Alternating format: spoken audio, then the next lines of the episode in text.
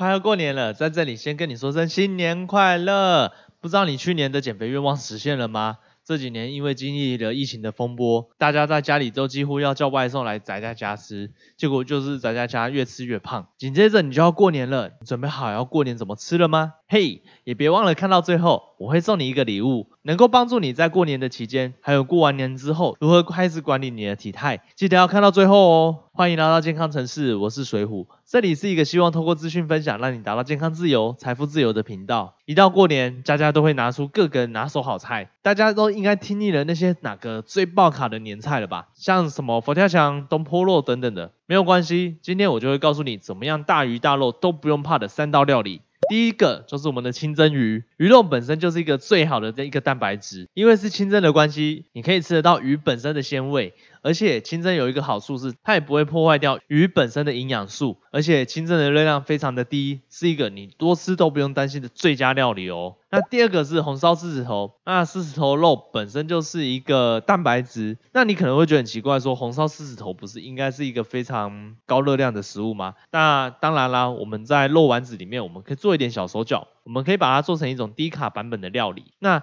很简单，第一步就是我们把肥肉的比例。用少一点点，那再来就是加一点板豆腐，它还可以让你的口感更加的滑嫩。再来，我们原本丸子可能都是用炸的，可能是用煎的，那你可以把它改成用烤的或者是水煮的，光是这样子你就可以减少很多的卡路里哦。那最后呢，有的人在做红烧狮子头，其实他会摆上一些青江菜，那这些青江菜呢，并不是只是当做装饰的而已，你可以好好的把它吃下去，因为我们在过年的时候，我们在吃年菜的时候，本身我们的青菜摄取量就会比较少，那你。你可以借此去多吃一点青菜，来摄取你的纤维量。第三个就是我们的火锅啦，过年的时候，在团圆的时候，我们就是要好好的吃一顿火锅。那如果有看过我之前的影片的话，你应该会有听过，火锅其实是一个相对安全的大餐料理哦。第一个，你不需要加加工的火锅料，你只要选一般的海鲜、牛肉或猪肉，然后再来烫点青菜，其实就可以了。那我们的汤底也尽量选一些清淡的，你不需要加麻辣汤底或者是其他很油的汤底。最后就是不要去喝汤，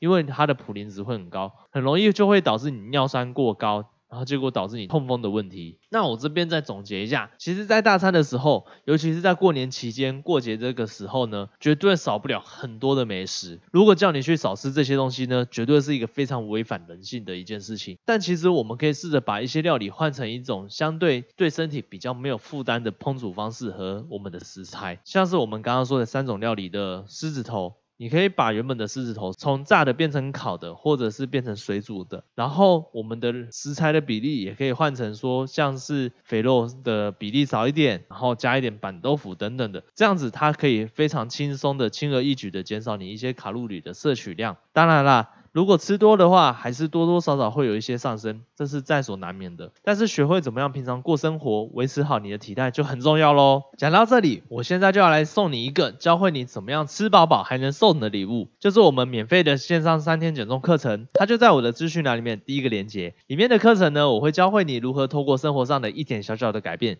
就可以轻松帮助你开始了解到减重的减脂的真正的方法。你不用花额外的运动时间，你也不用流得满身大汗，全身黏拉。的也不用吃药，还要担心身体是不是会吃出问题来。你只要简单的改变一下你的饮食习惯、生活作息，就可以做得到了。连忙着上班没时间准备的外食族，都可以轻松办得到的方法。像我自己在二零二一年的十一月开始，用半年的时间从一百公斤减到六十五公斤，我依然是遵循那三天课程所学到的方法。维持到现在，只要你是新手或是刚开始接触减脂的朋友，我都非常欢迎你点选下方的第一个链接免费学习。另外，如果有一个机会让你一个月瘦个四到五公斤，甚至更多的话，并且你已经下定决心想要开始用最快速的方法瘦下来，和我一样半年瘦了三十五公斤还没有复胖的话，下方第二个链接就是给你的，里面我会告诉你我是如何透过帮助学员瘦下来，并且不会复胖的方法。每个月呢，我只会开放一定数量的学生来参加这个计划。名额有限哦。最后，这个频道是希望透过资讯分享，让你达到健康自由、财富自由的频道。如果这集的内容对你有帮助的话，记得帮我按赞、订阅、追踪、加分享。